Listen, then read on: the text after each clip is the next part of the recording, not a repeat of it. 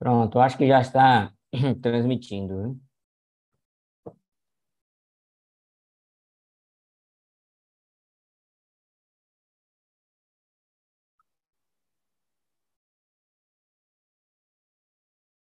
Pronto, acho que já está transmitindo. Né?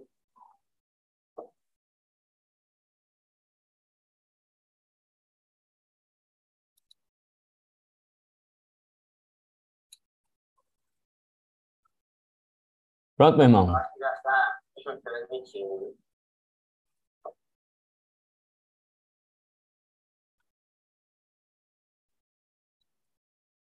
Tá ok, viu? Pode começar. Viu?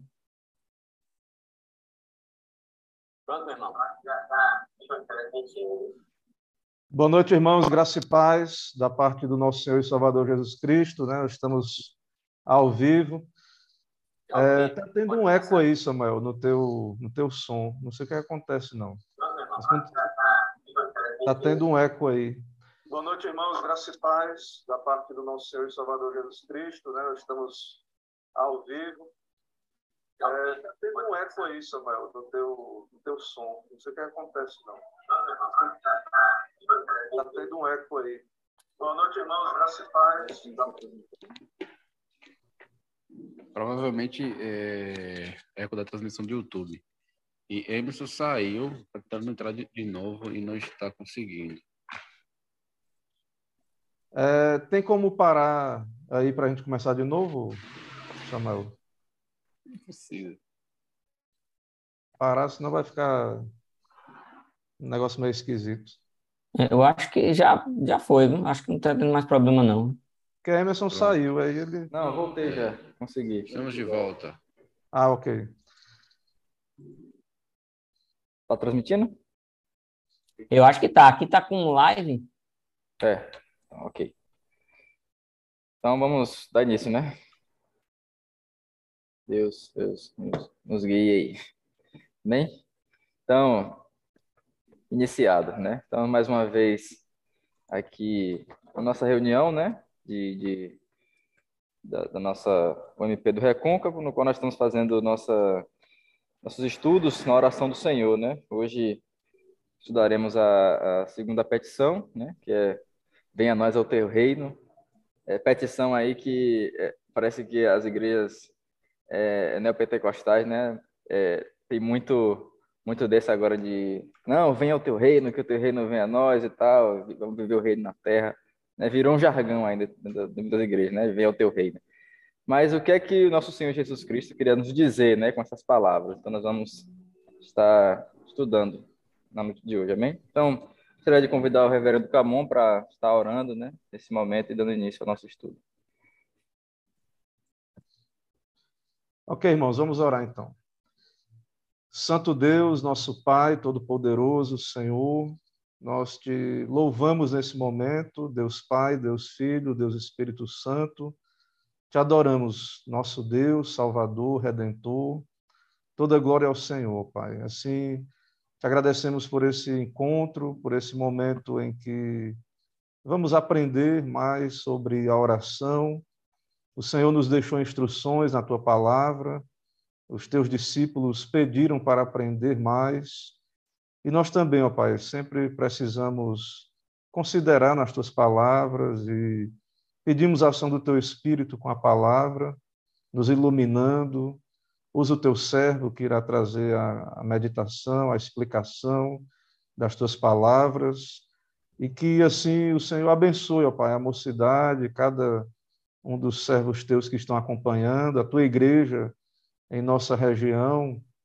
Vem o teu reino, ó Deus, aqui nessa região do Recôncavo, é, também toda a Bahia, no nosso país. Seja feita a tua vontade, ó Deus, desperta o teu povo para esse dever santo da oração e que seja que venha do Senhor, que o Senhor nos dê espírito de quebrantamento, de oração e nos ensina a orar, nos dá inclinação para a oração nos ajuda a perceber a dificuldade, como vimos na primeira palestra, como é difícil para nós orarmos, como precisamos do auxílio do Senhor, e que o Senhor mesmo desperte, ó Pai, a tua igreja, vive, nos levanta nesse tempo difícil, que possamos exercitar a confiança no Senhor e a prática da, da oração conforme a tua palavra. Assim, nos abençoa, perdoa também as faltas, quando negligenciamos a oração, e nos dá uma melhor obediência pela tua bondade, Pai. Assim, oramos, te agradecemos em nome de Jesus. Amém. Irmãos, nós vamos ler o texto, o texto base que está em Mateus 6, de 1 a 15. Eu vou ler o texto aí de Mateus 6, de 1 a 15, que é o contexto da oração do Pai Nosso e a própria oração. O reverendo Josafá vai expor a segunda petição. Então, nós vamos ler todo essa, essa sessão aí, Mateus 6, de 1 a 15. A palavra do Senhor diz assim: Guardai-vos de, de exercer a vossa justiça diante dos homens, com o fim de serdes vistos por eles.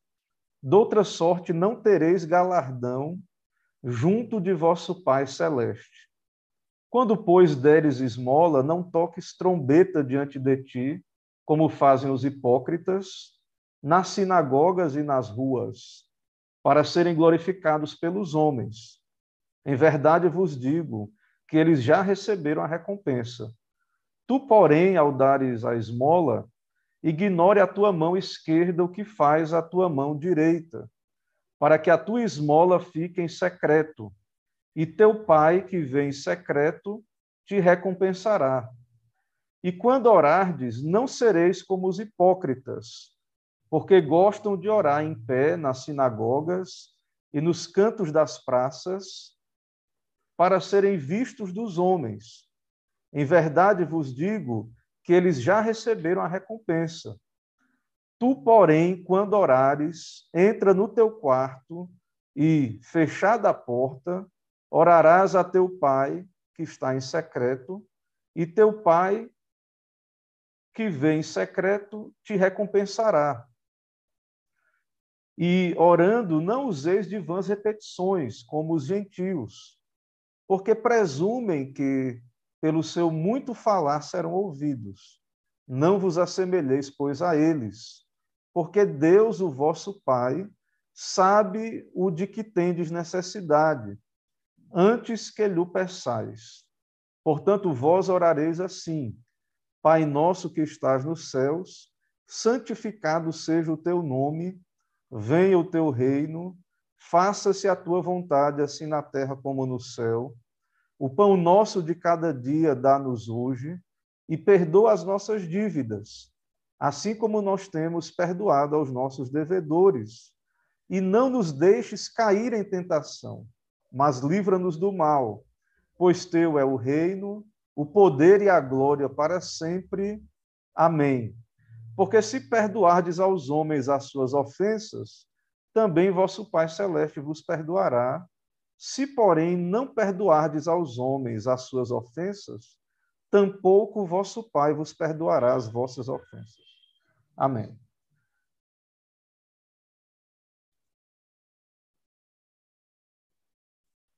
Irmão Emerson aí, Amém. dar sequência? Então, nesse momento vamos louvar né, um hino ao nosso Deus. O hino aí de número 159 do nosso inário. Eu vou estar transmitindo aqui para os irmãos.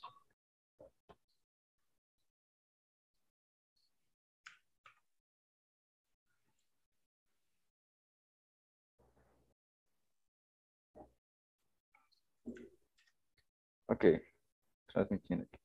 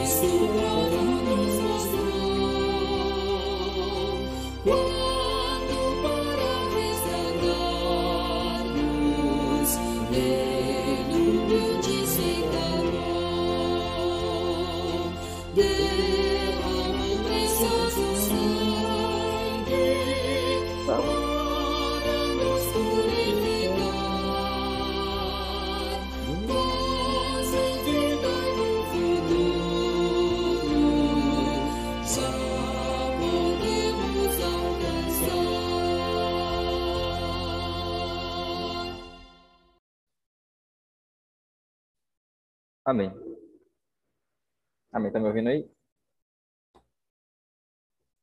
Sim, meu irmão, pode. Amém. pode...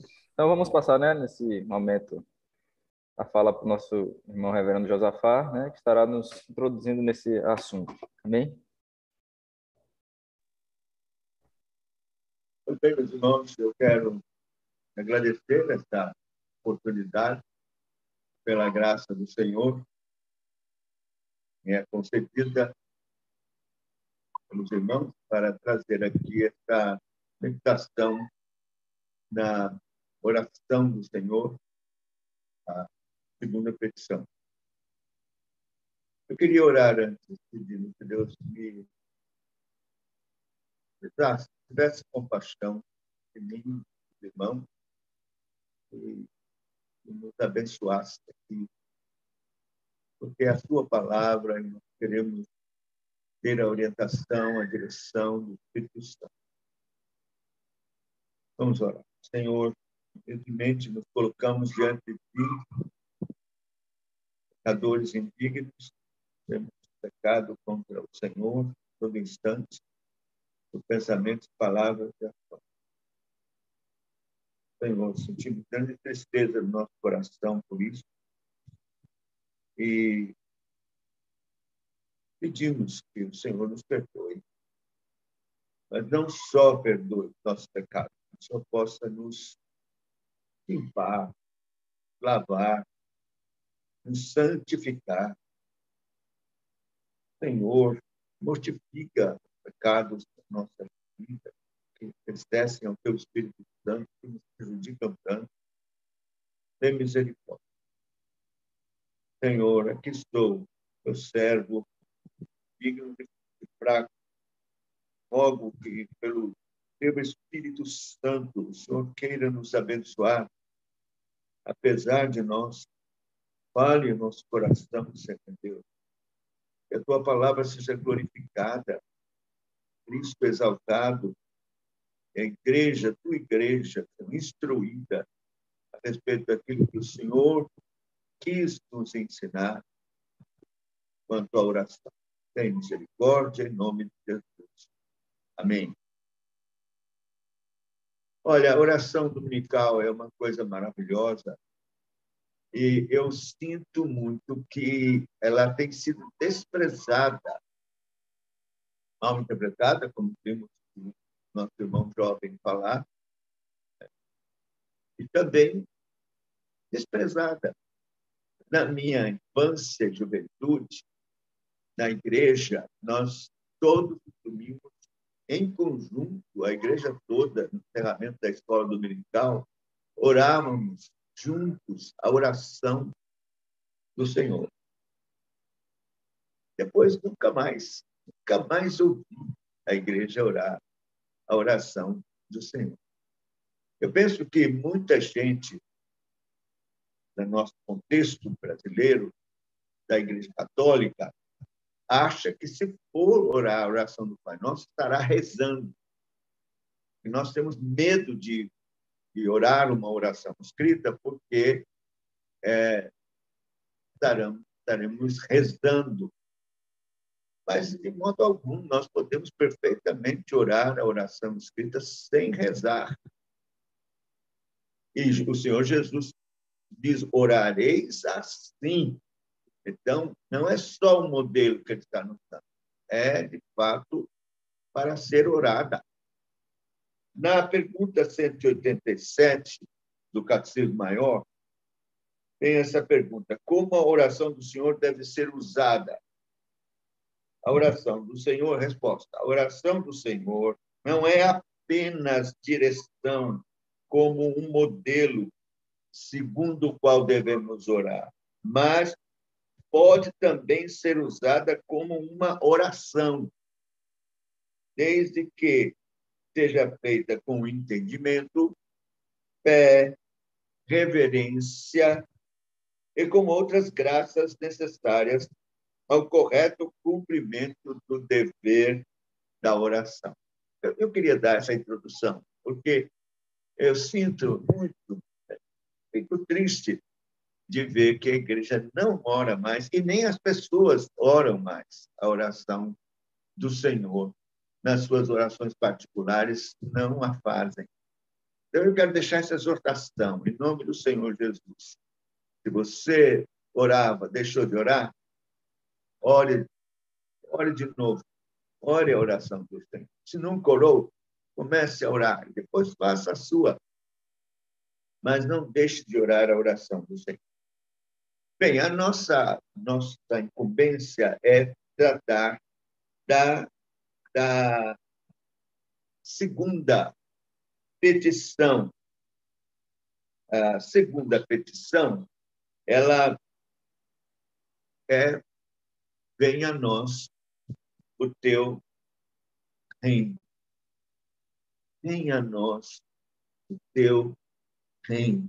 O que o Senhor Jesus quis dizer com, com esta petição?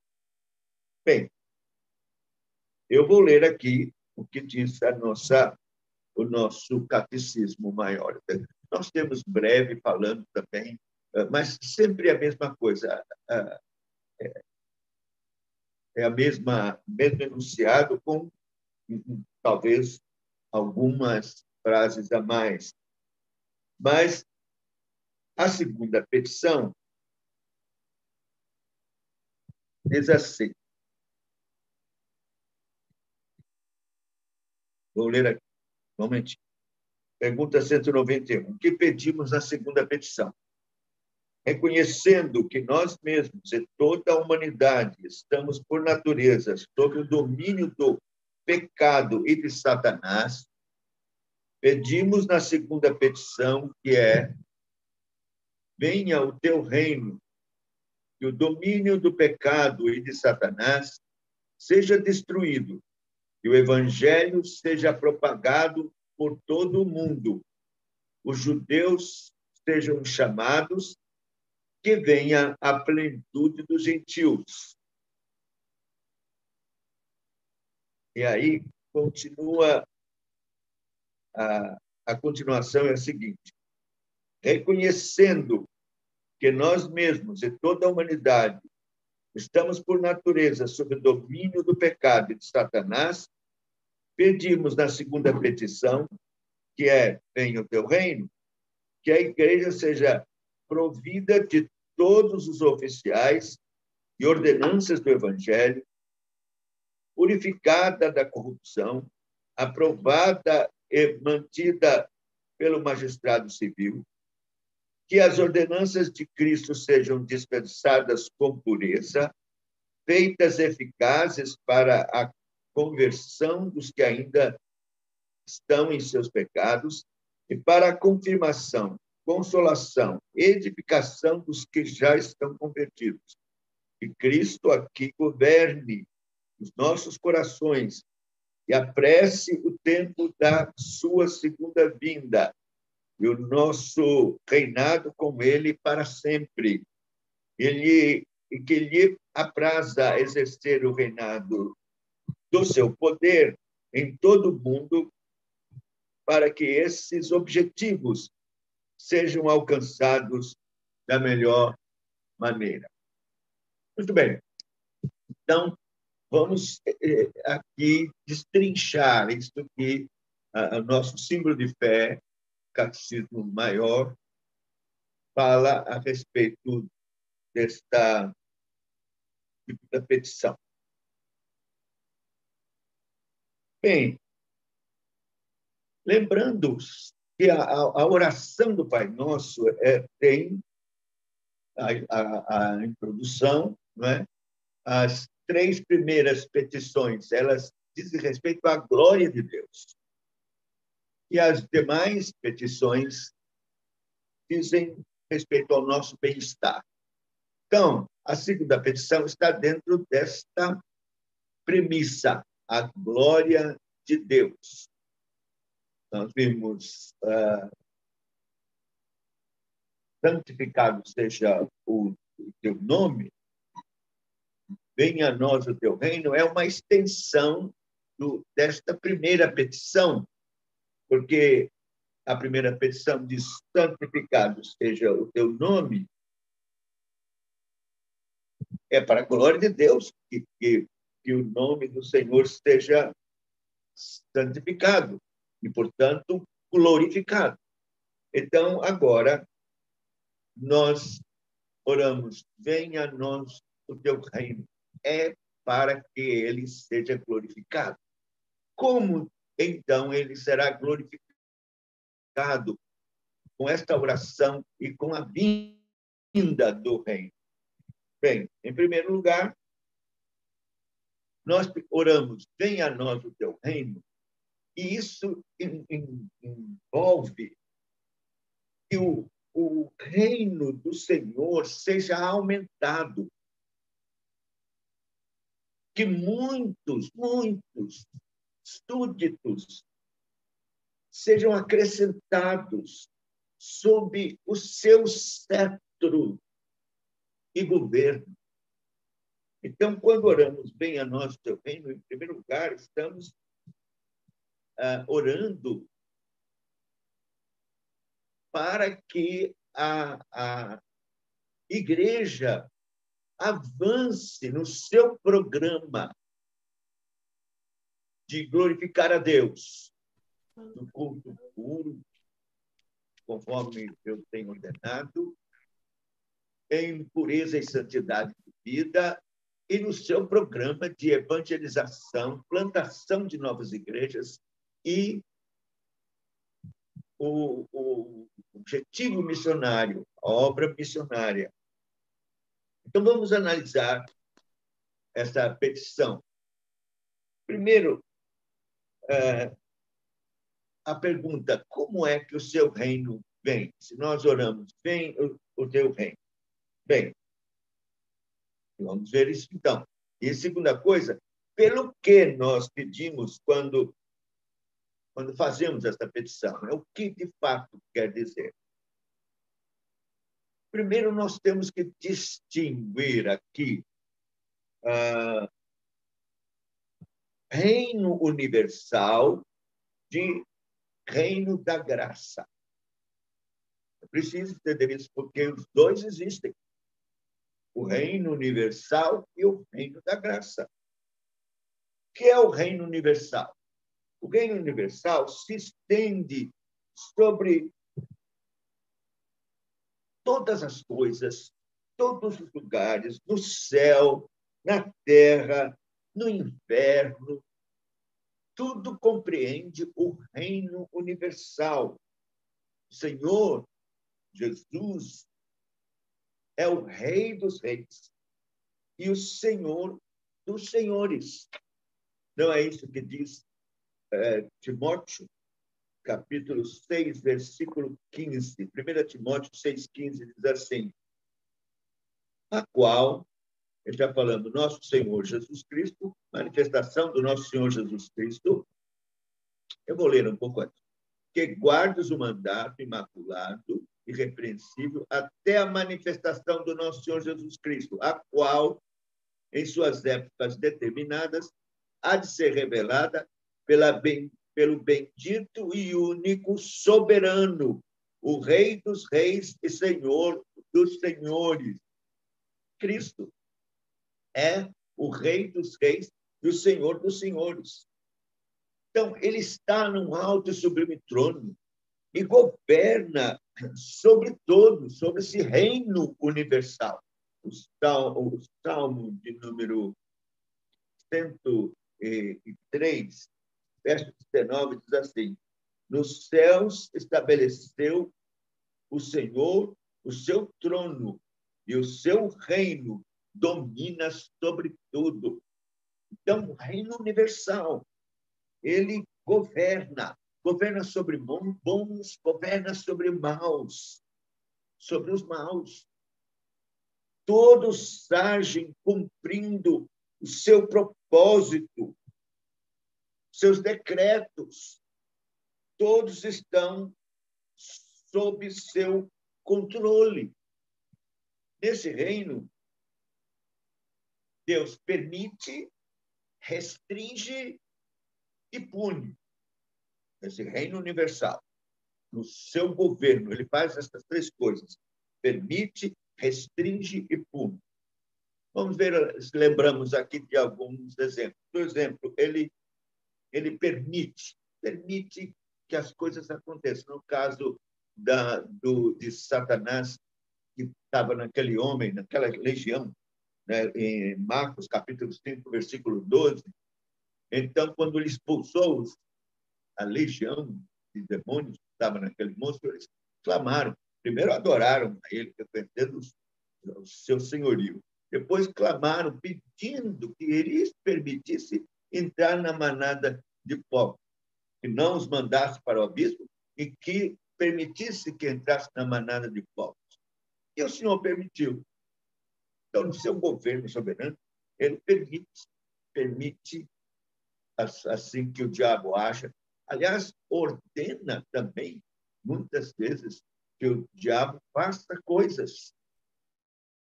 Eh, Lutero dizia o diabo é o diabo de Deus, porque ele ele ele está debaixo dos pés do Senhor e, e ele Deus tem a, a, o, o arbítrio do governo sobre os demônios. Eh, você se lembra quando, quando lá no tempo de Acabe, e Acabe e... O negócio que eu pus aqui para o telefone, deixa eu ver, deixa eu ver aí, puxando, falando com os amigos, vai lá. O negócio que a minha não por nada, não. É, Acabe e Josafá. Eles, eles estavam para uma empreitada. O Josafá pediu, então, queria ouvir mais um profeta. Eu não estava confiando naqueles profetas que serviam a Acabe. Então, o Acabe disse, tem um tal de Micaías aí, mas só fala coisa ruim contra mim. Mas o Josafá disse, não fala isso, manda chamar. Ele veio. E então, ele é, falou que viu Israel disperso pelos montes, derrotado. E, e então, que ele viu também no céu os, ali os espíritos filhos de Deus, todos reunidos, e Deus pergunta: é, como é que, que eu vou, posso, vou fazer para é, que Acabe seja enganado e, e, nessa empreitada. Então, eu eu estou resumindo aqui. E então um espírito se levantou e disse: Eu vou. Como é que você vai fazer? Eu vou ser um espírito de mentira na boca dos seus profetas. Aí o Senhor disse: Vai e você prevalecerá. Então, que espírito é esse? Vai ser um espírito de mentira. Anjo bom não é. Era um demônio que se apresentou lá diante de Deus e recebeu essa ordem e veio e foi um espírito de mentira na boca dos profetas. Foi assim que Acabe foi é, e não voltou. Né? Foi morto e realmente tudo isso aconteceu conforme o profeta Micaías. Então, um espírito maligno da parte do Senhor foi um, um, um espírito de mentira na boca do profeta. Assim como o espírito da parte do Senhor atormentava Saul.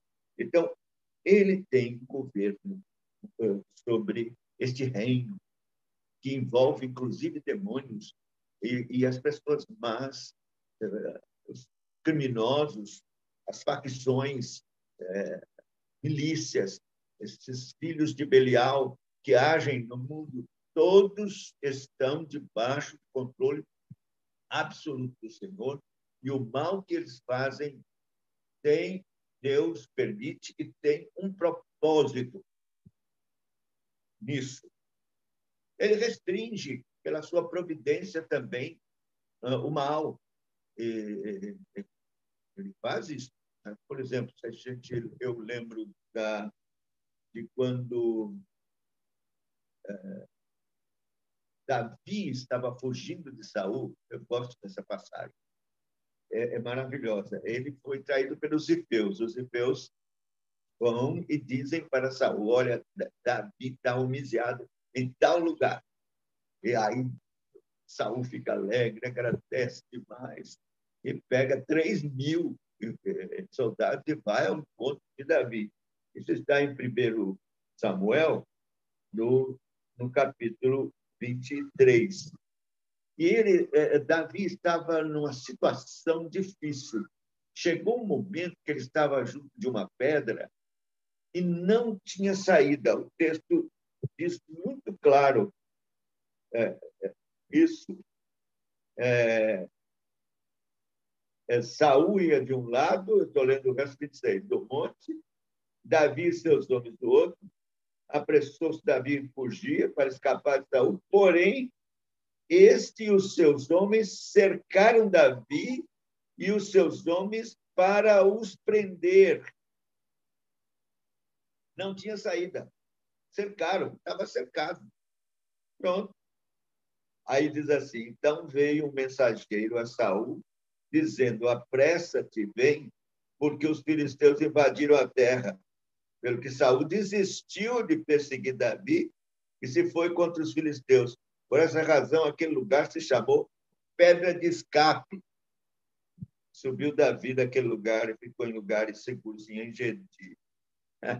Que coisa maravilhosa, não é? Então, vejam que a providência a providência do governo de Deus, na hora exata, fez com que fosse Davi, uh, Saul restringido na sua no seu propósito de fazer mal a Davi. No momento exato, chegou o mensageiro.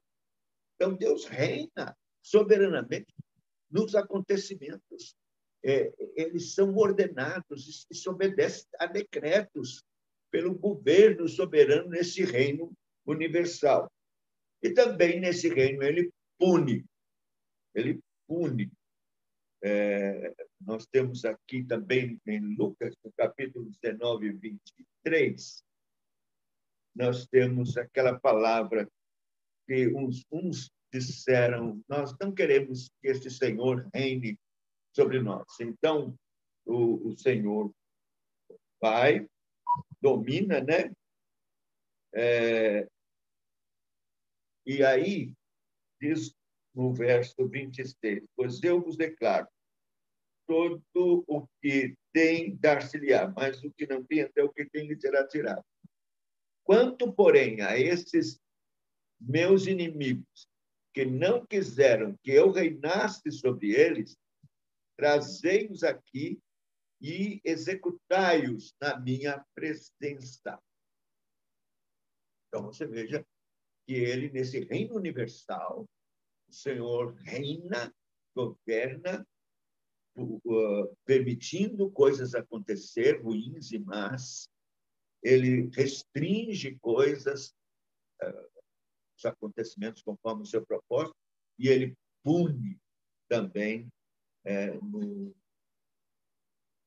sobre os seus inimigos, inclusive no inferno. Cristo reina sobre o inferno.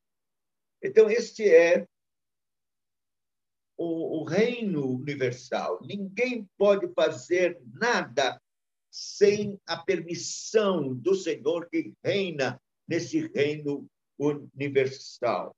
Compreende? Céu, é, onde a graça reina,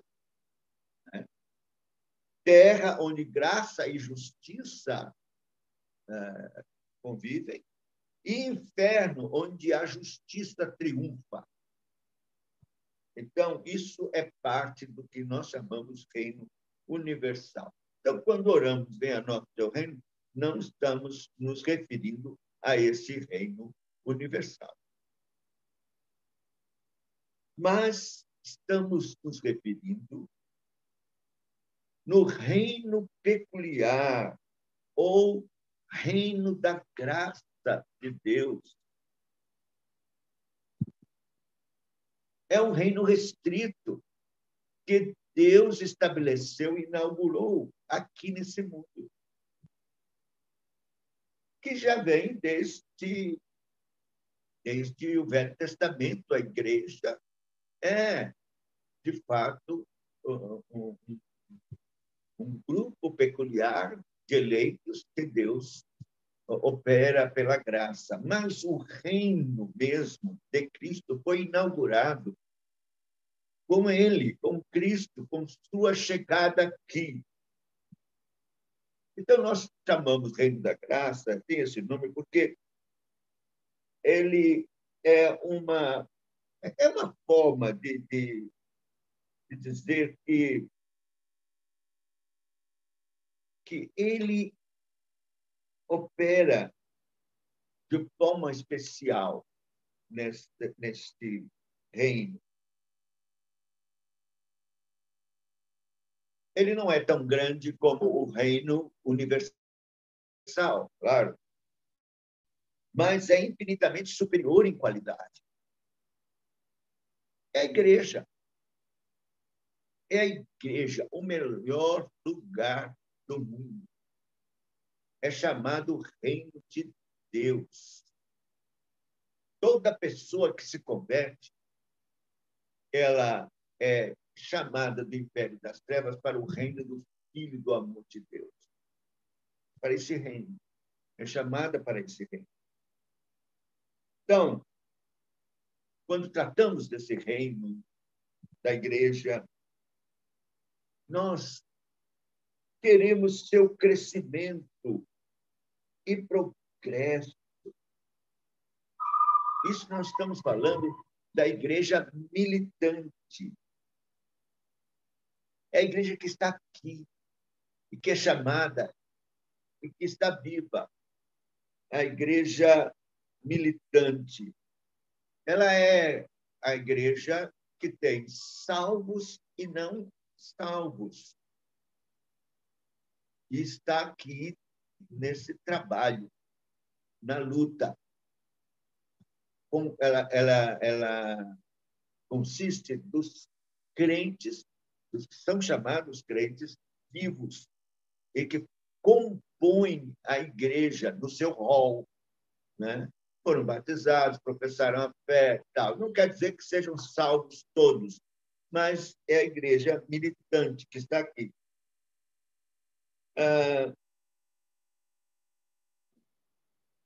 ela vai se tornar igreja triunfante, na, claro, na consumação, ou quando um, crente morre, salvo pela graça, ele vai fazer parte da igreja triunfante, que são os santos que estão lá aperfeiçoados em santidade, em espírito, na presença de Deus. Nós temos vários textos que, que falam desta, desta diferença da igreja aqui militante e da igreja triunfante. Eu vou eh, ver logo a triunfante. Por exemplo, no capítulo 12 de Hebreus, nós temos aqui a descrição da igreja triunfante. Diz assim: que é nós chegamos a Monte Sião, verso 22, a cidade do Deus vivo, a Jerusalém celestial, incontáveis hostes e anjos, a universal assembleia, a igreja dos primogênitos arrolados dos céus, e a Deus, juiz de todos, e aos espíritos dos justos aperfeiçoados, e a Jesus, o mediador da nova aliança, ao sangue da aspersão, que fala coisas superiores ao que fala o próprio Abel. Então, existe esta Assembleia Universal dos, dos santos aperfeiçoados, é a igreja triunfante, não é? que está lá na presença do Senhor nos céus. E nós, aqui, igreja militante. Bom, então, como orar para que venha o seu reino? É orar para que o reino da graça possa crescer em número e em qualidade. É, santificação, perfeição. Não, não vai atingir a perfeição total aqui na terra, mas alcançará nos céus. Tá?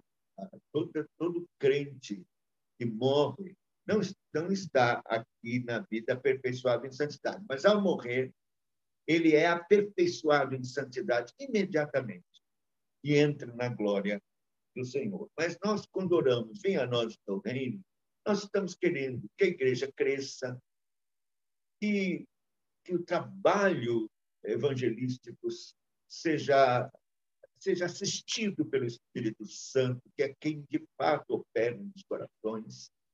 Oramos para que esse desafio de plantar igrejas seja, seja abençoado no poder do Espírito Santo.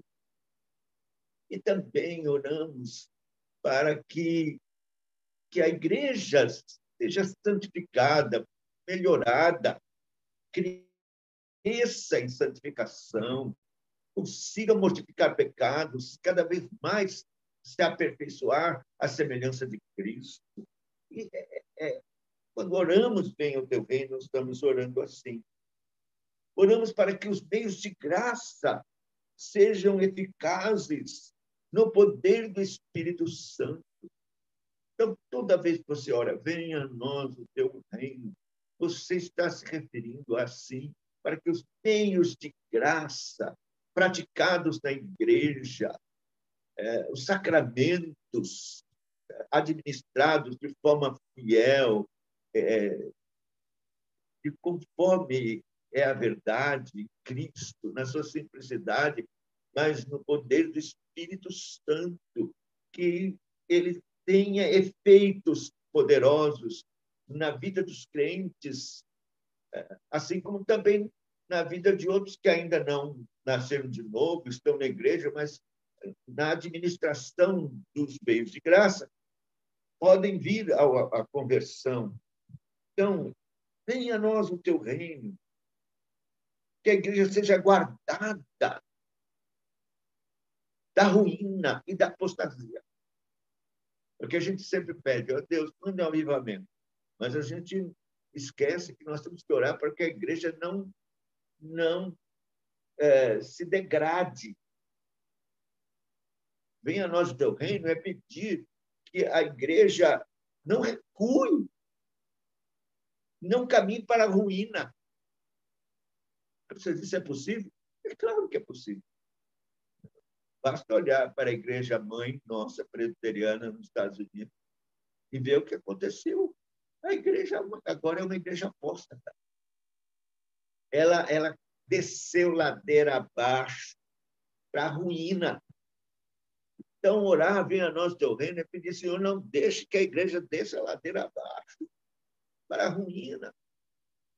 E nós temos que orar pela nossa igreja presbiteriana do Brasil. Venha a nós o teu reino, lembrando, Senhor, segura a igreja. Nós vamos ter agora a reunião do Supremo no mês que vem. E tem papéis e propostas que são perigosíssimas.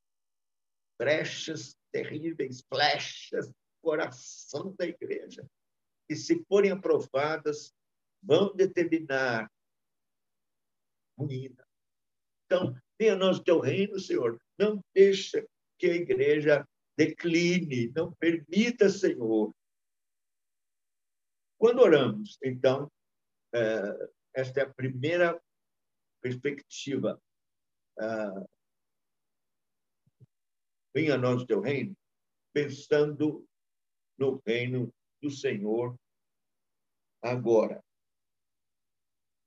no programa da igreja, que ela seja cumprido é, e, e, e, seja abençoado e, e, traga frutos em todo mundo.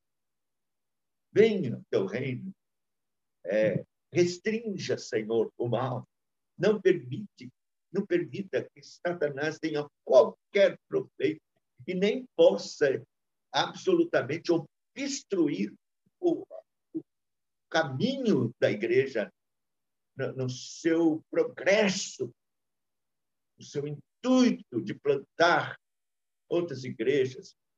Estamos pensando nessas igrejas, nesses países onde é difícil a pregação do evangelho, é?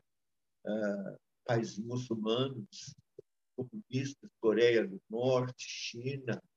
É, nós temos que orar, Senhor, venha a nós o teu reino.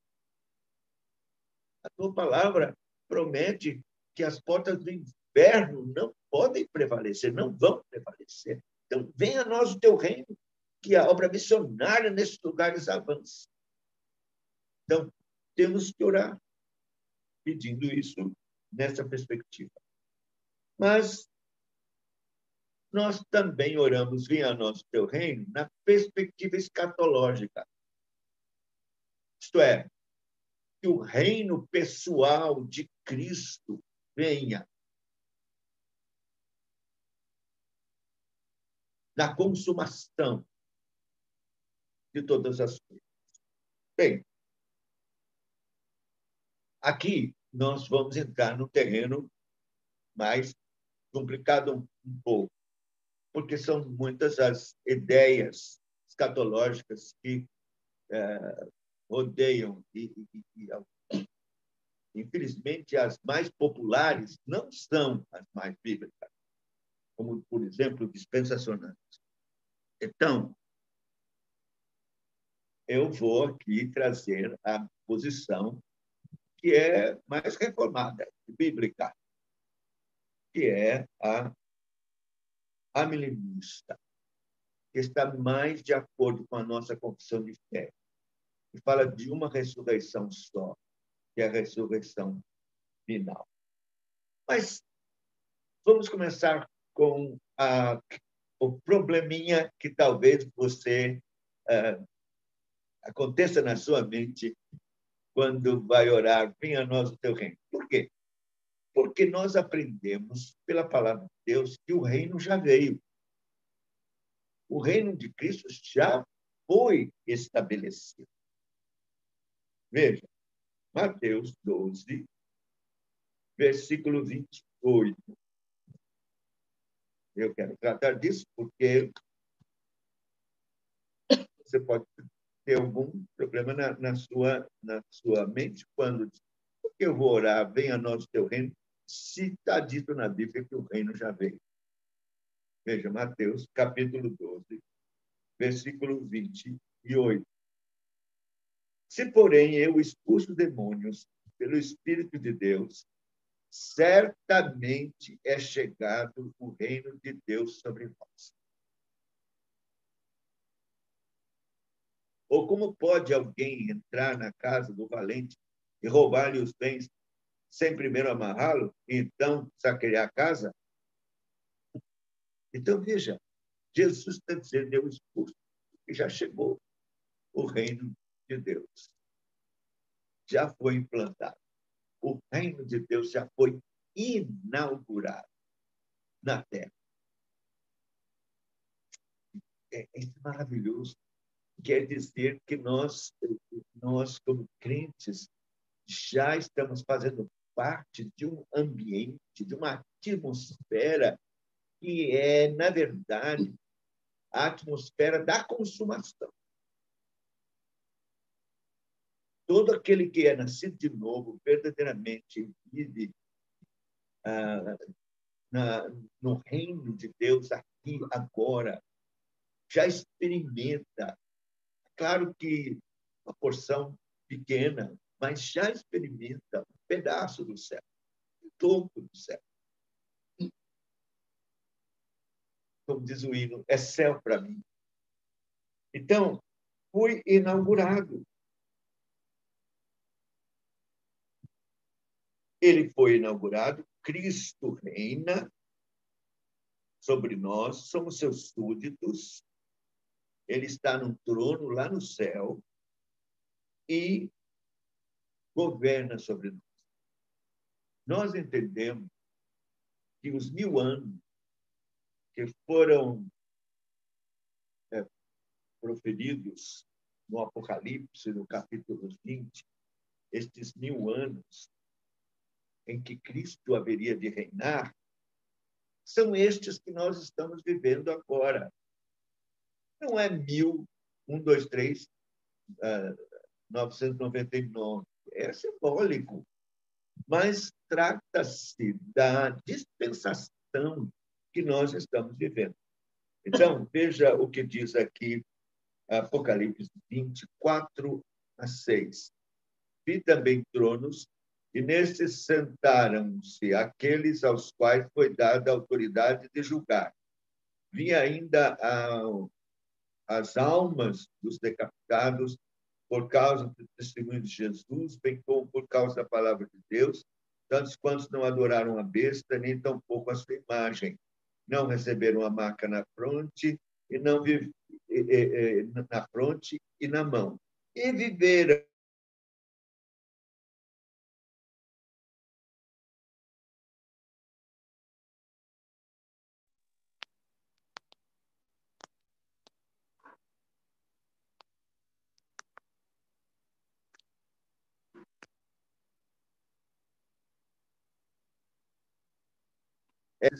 a segunda morte não tem autoridade, pelo contrário, serão sacerdotes de Deus e de Cristo e reinarão como ele mil anos. Veja, fazem confusão nisso aqui. Porque diz, ah, então tem primeira, tem segunda, tem terceira ressurreição. Não. Primeira ressurreição é a conversão. Veja, aqui diz assim: viveram Quer dizer, ressuscitaram com Cristo, viveram nessa vida e reinaram com ele durante mil anos. E reinam. Nós reinamos com Cristo nestes mil anos, porque ressuscitamos com Cristo, vivemos com Cristo, passamos da morte para a vida. A, a, a Bíblia fala, então, de uma ressurreição que está já acontecendo e de uma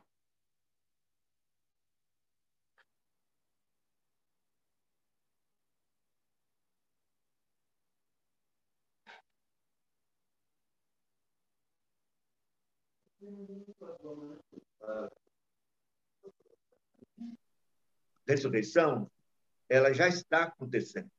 Veja João, capítulo 5. Eu vou ler o versículo de número 24.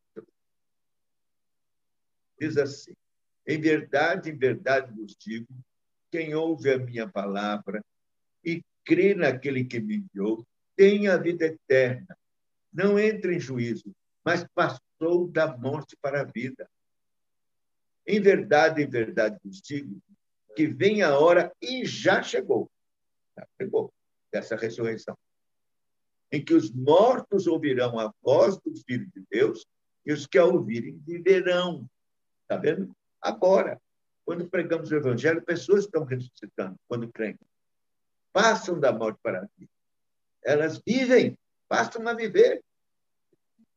Já chegou, né? está acontecendo essa ressurreição. Aí no verso 28 diz: Não maravilheis disso, porque vem a hora, não chegou ainda, vem a hora em que todos os que se acharem nos túmulos ouvirão a sua voz e sairão. Esta é a, a, a ressurreição final, tanto dos justos como dos maus, no, naquele último dia. Então, quer dizer que o reino está acontecendo agora. Foi inaugurado. Muitos estão ressuscitando, vivendo e reinando com Cristo agora. E quando a gente diz, então, venha a nós o teu reino, nós estamos pedindo que este reino que foi inaugurado cresça mais e mais, aumente a sua extensão e também a quantidade de pessoas para que venham e sejam súditos e reinam com Cristo aqui. Ah, mas aí, o nosso catecismo diz que nós, nós devemos também pensar na consumação desse. Você deve entender que o reino já veio, mas vai ser consumado. Ele foi inaugurado, mas vai ser. E que nós estamos experimentando já ou ainda não. Né? E que então, quando oramos, vem o teu reino, nós tanto estamos pedindo para que o reino que já está inaugurado cresça mais e mais, como também estamos orando para que a sua consumação se efetive. E é interessante que o nosso catecismo ah, fala a respeito de que nós devemos orar pelos judeus. Você, certamente, lendo o catecismo, fica assim, pensando por que, que ele está dizendo que nós devemos orar pelos judeus. É, é uma pergunta, né? Você, você, vai perceber que o catecismo fala, fala isso. Não sei se vou achar isso agora aqui, mas fala que nós temos que orar pelos judeus. Por quê? Porque está escrito na palavra de Deus em Romanos que dentre as coisas que precisam acontecer para que o, o, o, a consumação do reino se efetive, é que muitos judeus se convertam e venham para a igreja. Eu vou ler aqui o capítulo 10 de Romanos, que diz assim, Romanos 10, o apóstolo Paulo fala que ora para que eles sejam salvos. Então, veja, capítulo 10, versículo 1 diz assim: Irmão, a boa vontade do meu coração e a minha súplica, minha oração a Deus é a favor deles e a favor deles são para que sejam salvos. Então, orar pela salvação dos judeus. Paulo orava pela salvação. Claro, nós temos que orar pela salvação de toda etnia, de, de, de todas as raças, tribos, nações.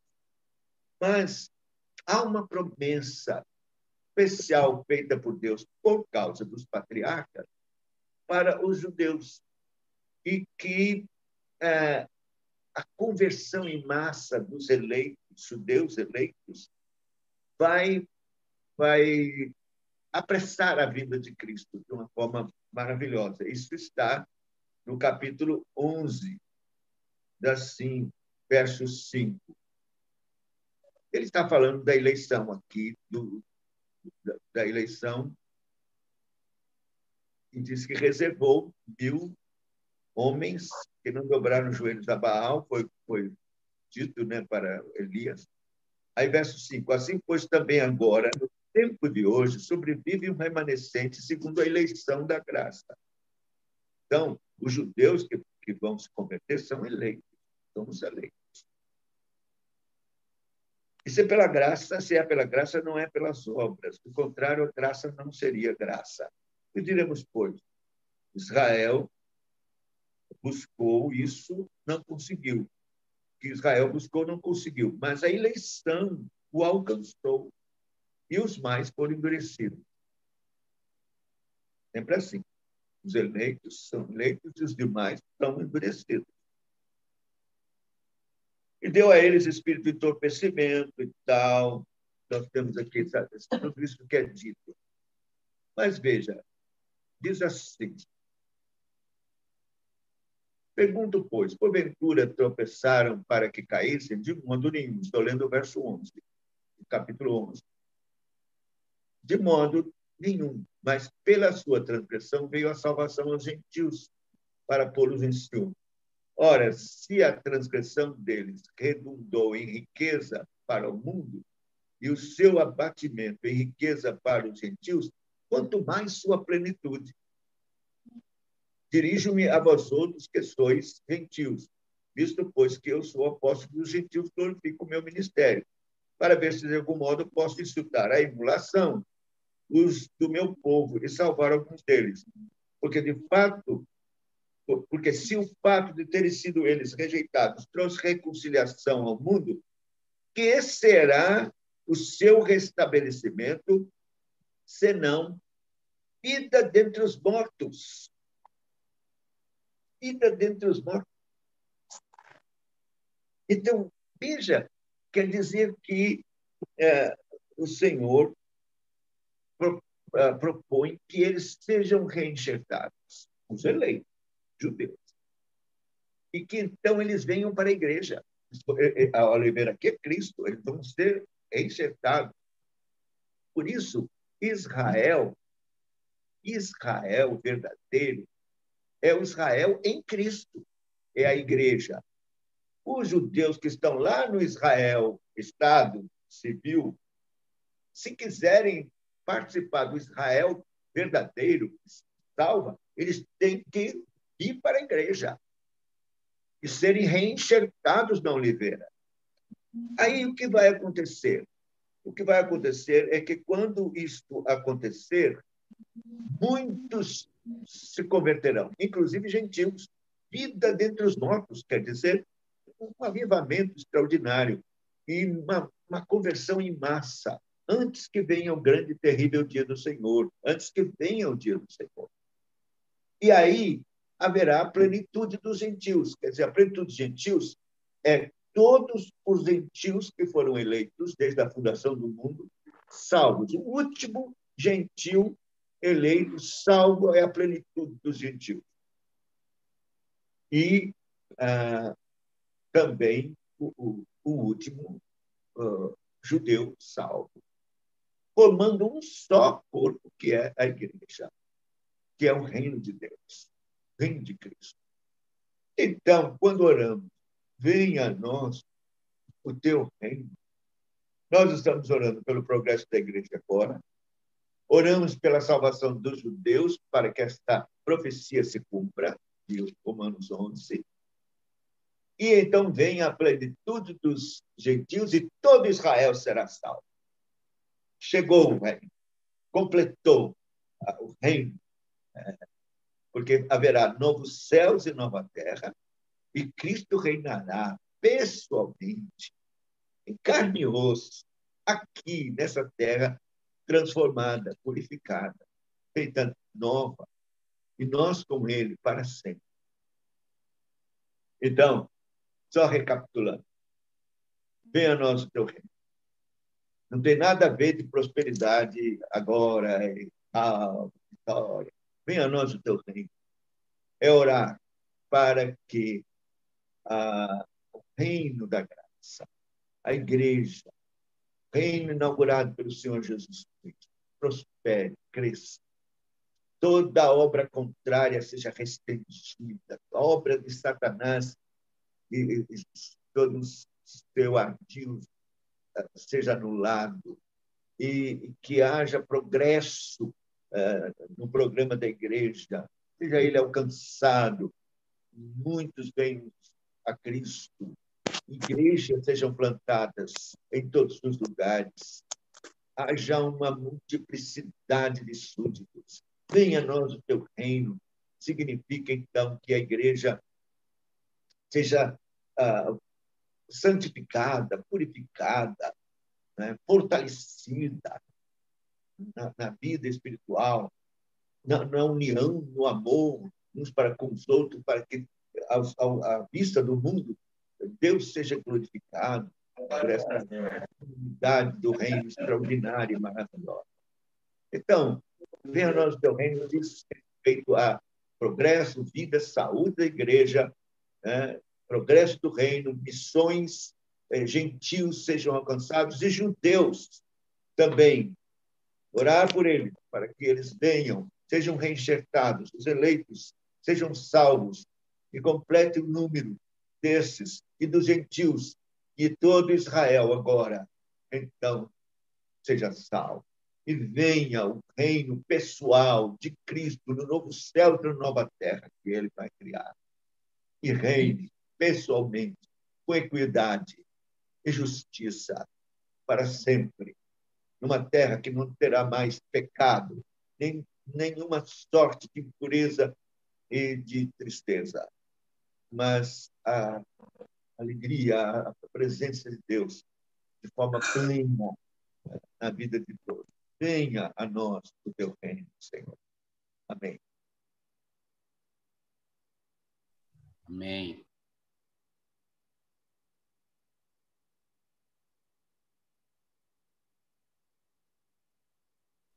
Amém. Proveitoso esse momento, Amém, né? irmãos. Vamos orar, né, para encerrar. É, passo para o reverendo Camon. Irmãos, é, antes vai, vai ter a oração, né? depois vamos ter um momento também de dialogar aí, alguma pergunta, ok, para o reverendo. Vamos orar então. Senhor, nós te bendizemos por esse momento diante do Senhor de aprendizado, de rememorar essas verdades maravilhosas de que fazemos parte do, do teu reino pela tua graça.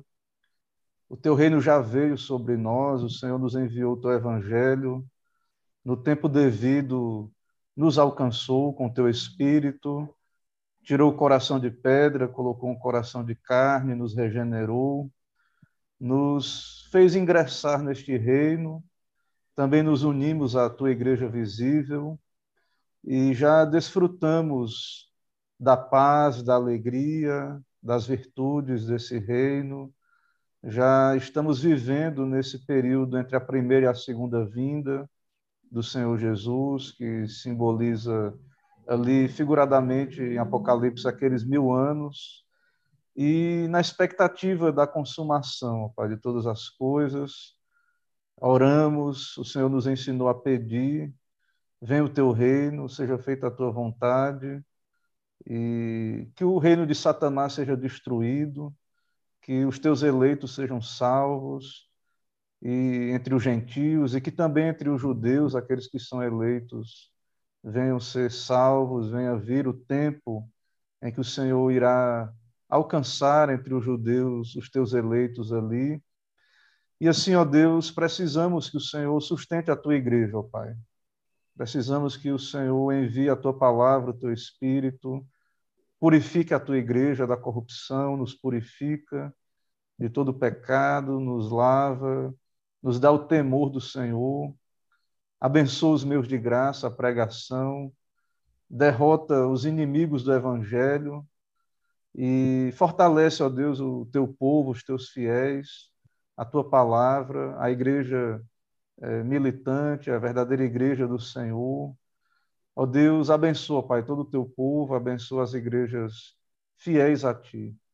Assim também dá-nos tuas bênçãos a cada dia e as nossas igrejas, abençoa, Pai, cada dia do Senhor, que a tua palavra venha operar o teu querer nos corações. E assim usa cada ministro, levanta oficiais mais e mais fiéis a ti. Vocaciona, ó Deus, os teus, os teus ministros. E assim cumpre todo o teu propósito, ó Pai, como o Senhor nos ensina a tua palavra. Assim, muito obrigado, ó Pai, pela vida do reverendo Josafá. Te agradecemos, ó Deus, porque o Senhor tem o alcançado com a tua graça e também lhe dado a bênção de ser um ministro da palavra, tem usado o teu servo como instrumento. Continua abençoando, ó Pai, a ele, a sua família. Continua atendendo às suas orações, abençoando.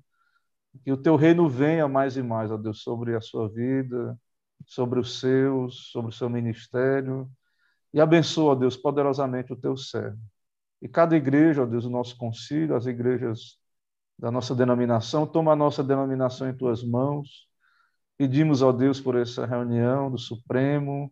Pedimos pelo teu reino, ó Deus, aqui no meio da nossa denominação, é, que ele venha avançar, venha crescer, que nada venha impedir, ó Pai, segundo a tua vontade. E nos ajuda a também ser gratos pela, pela manutenção, não apenas quando há avanços, mas pela preservação da igreja, como o reverendo falou, que sabemos que igrejas têm apostatado, têm se desviado.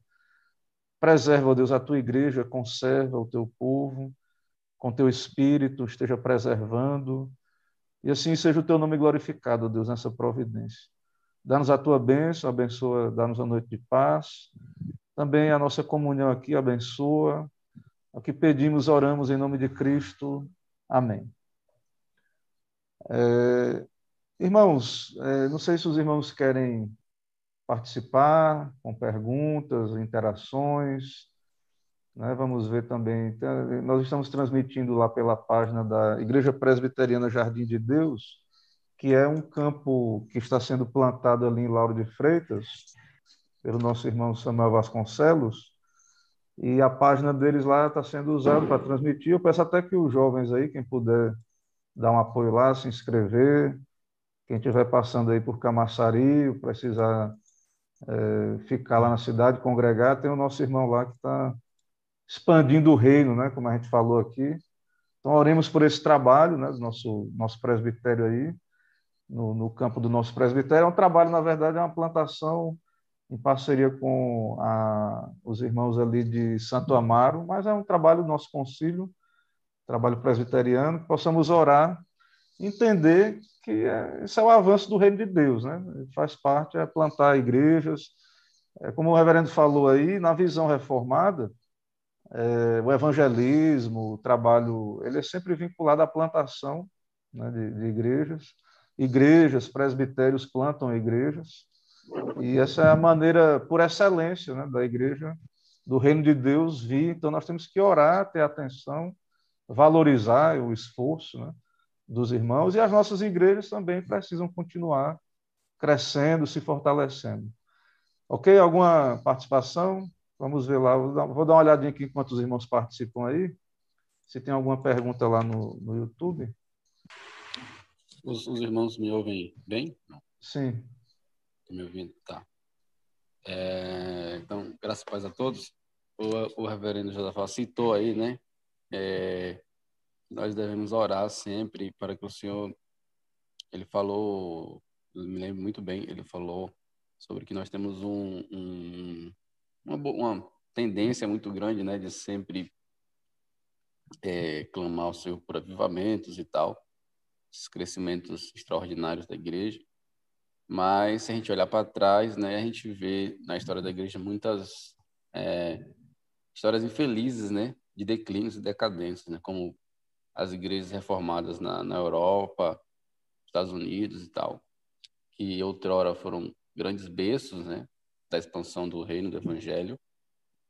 E, assim, como é que a gente pode pensar nisso, né? Até nos consolar acerca disso. É, porque às vezes parece que a coisa não está avançando, né? É. Então, é, como é que a gente aborda isso de maneira madura, né? Eu sei que tem linhas reformadas, é, linhas reformadas, não, linhas teológicas que falam assim de um, de um, de um, de um, de um crescimento escatológico, né? Acho que é o pós-milenismo, não sei, que falam de um, crescimento é, sempre constante, né? Nós não vemos isso é, na realidade, né? E em outras épocas a gente vê um, um certo período de sonolência, até declínio é, da igreja, né? E como é que a gente aborda isso de maneira é, madura, né? Sem, sem, é, sem vacilar também, né? Às vezes pensar que a, que a coisa não está andando. É verdade, irmão. Não está certo. É, o pós-milenismo fala de um progresso é, não só espiritual, mas também ético, moral, é, certamente pela influência da igreja e tal, é, mas complicado, a gente não vê isso. Né? É, a posição amilenista é melhor porque ela é mais realista. Ela, ela vai crer, de fato, que, que é preciso, nós temos que orar para, e trabalhar para que o reino aumente, mas nós estamos vivendo cada vez mais perto de um momento de apostasia. Uh, agora, eu sou otimista, eu, eu digo a milenista otimista. Eu creio que vai haver um avivamento antes da apostasia total, que vem, que é o governo mundial do anticristo e, e o, o esfriamento total, né? Porque Jesus disse, por significar a iniquidade, o amor de muitos se esfriará. Quando o filho do homem, homem vier, achará porventura fé na terra? Antes que aconteça isso, eu creio num avivamento, quando virá a plenitude dos gentios. Aí, nesta apostasia, ninguém vai se converter, não vai haver mais nada que tinham que se converter já se converteram. Vai ser, sim, uma, uma grande tribulação, uma perseguição, um reinado do anticristo, quando Cristo, então, vai aparecer e matar o anticristo com o sopro da boca.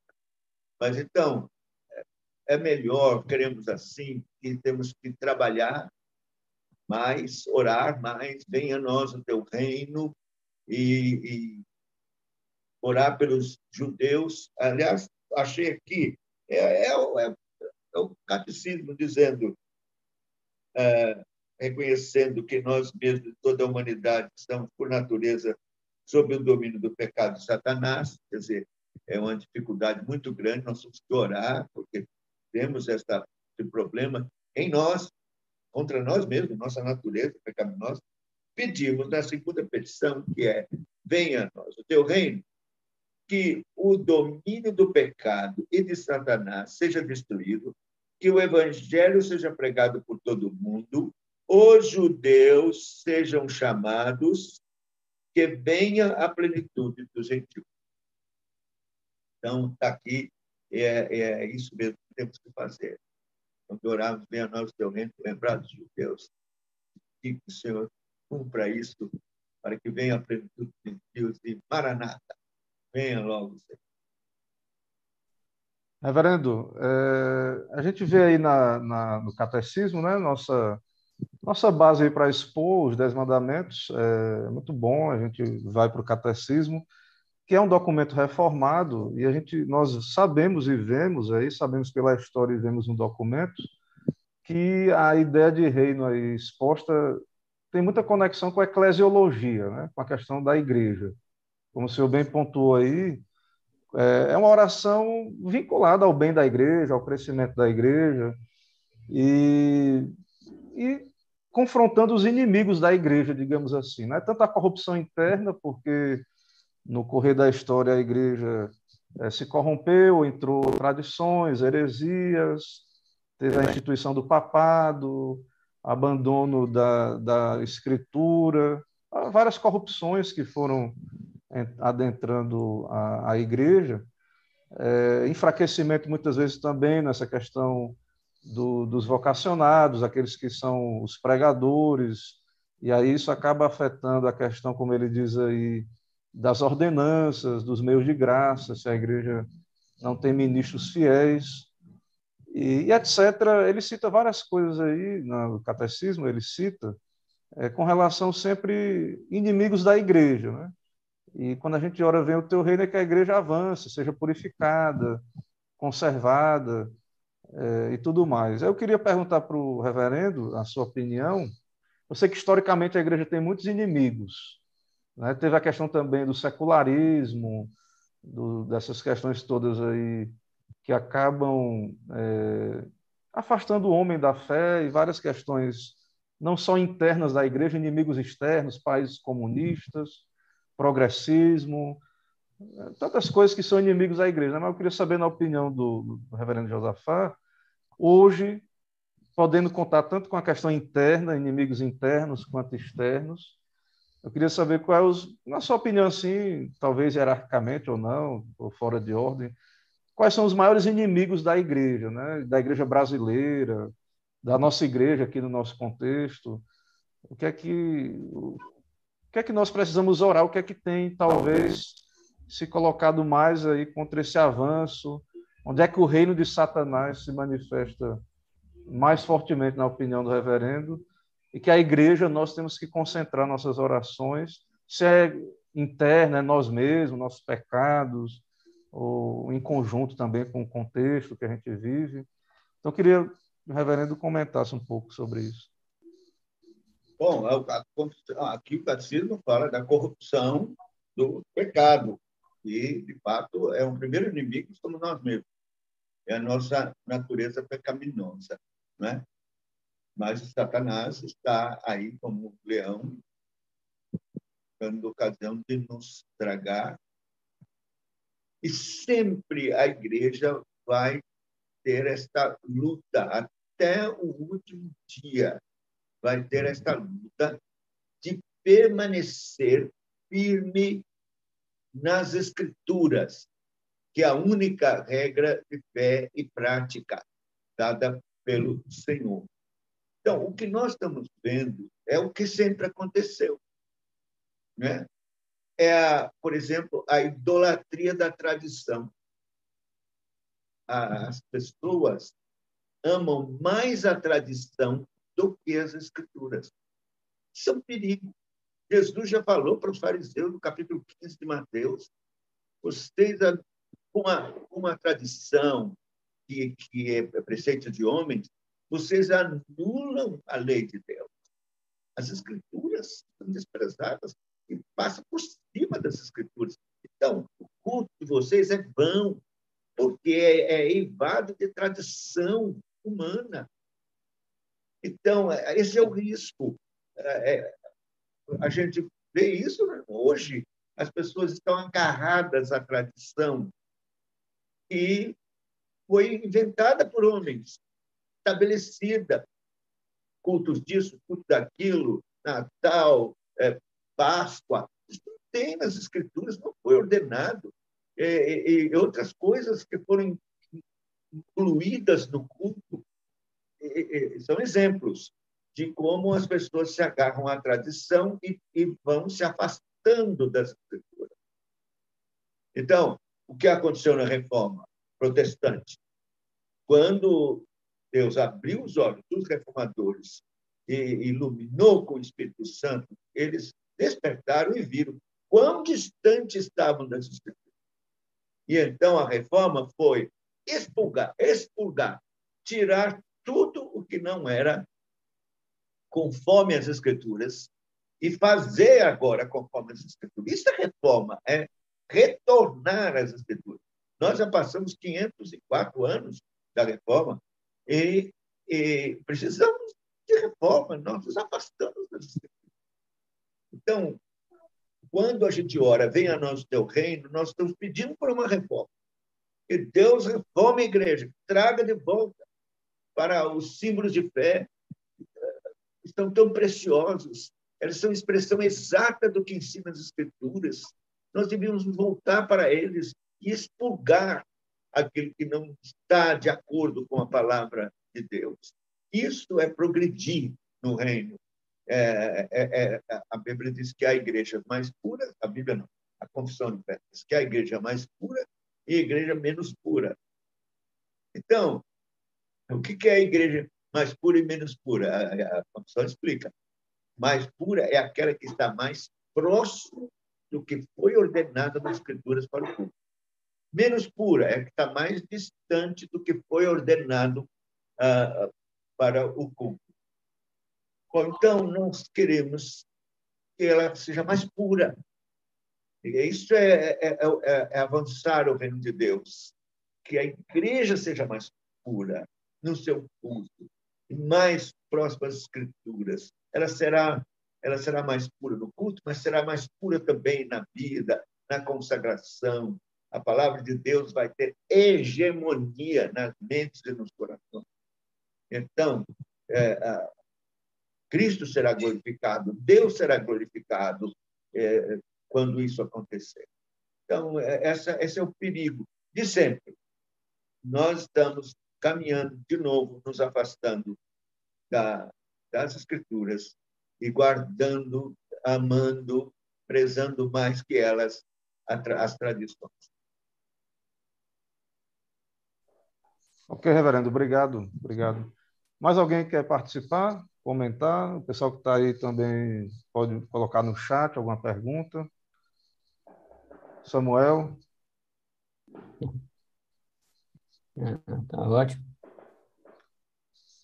Ok, irmãos. Então, se não tem mais nenhuma participação, reverendo, se quiser fazer suas considerações finais, fique à vontade, senão, creio que a gente está. Né, Eu tá quero, okay quero tá agradecer por a oportunidade, rogar a Deus que abençoe ricamente os jovens desse presbitério, que está, assim, com zelo, buscando conhecer mais a palavra de Deus e, e então para mim isso é, já é um sinal de avivamento, né? esse interesse pela doutrina, esse interesse pelas coisas de Deus. Que o Senhor possa abençoar ricamente a cidade do Presbitério Recôncavo de forma assim, maravilhosa. Continue, sejam vinculados cada vez mais a isso. Certamente o Senhor nos há de abençoar ricamente. Quero agradecer muitíssimo e que nós possamos ter agora uma nova dimensão na mente, entendimento melhor quando orarmos. Venha a nós o teu reino. Amém, irmãos. Então, é, agradeço também, a, a, como secretário presbiterial, agradeço a presença do, do reverendo Josafá e agradeço também a participação dos jovens aí.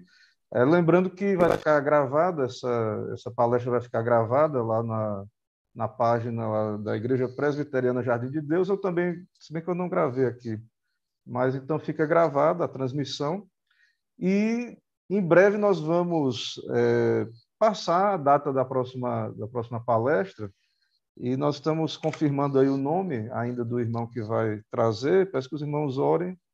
Em breve nós vamos, então, é, divulgar a data da terceira petição e pedindo a participação e compartilhamento aí da, dos conteúdos também. Ok? Os, os jovens aí, Emerson, Matheus, alguma palavra? Agradecer aí a, a, a disponibilidade do, do reverendo Zafar, é uma tremenda honra recebê-lo, né? Nossa, nossos trabalhos aqui. E nós vamos continuar contando aí com essa família aí que tem abençoado a, a gente. E pedir aos irmãos que agradecer aos irmãos que é, participaram aí da live, da transmissão. E breve aí nós teremos novidades é, para a próxima reunião. Ok, irmãos. Então, com isso, eu creio que chegamos ao fim aqui da transmissão. Então, boa noite, graça e paz, um bom dia do Senhor amanhã, né, na, cada um aí na sua igreja local, e Deus abençoe grandemente. Amém.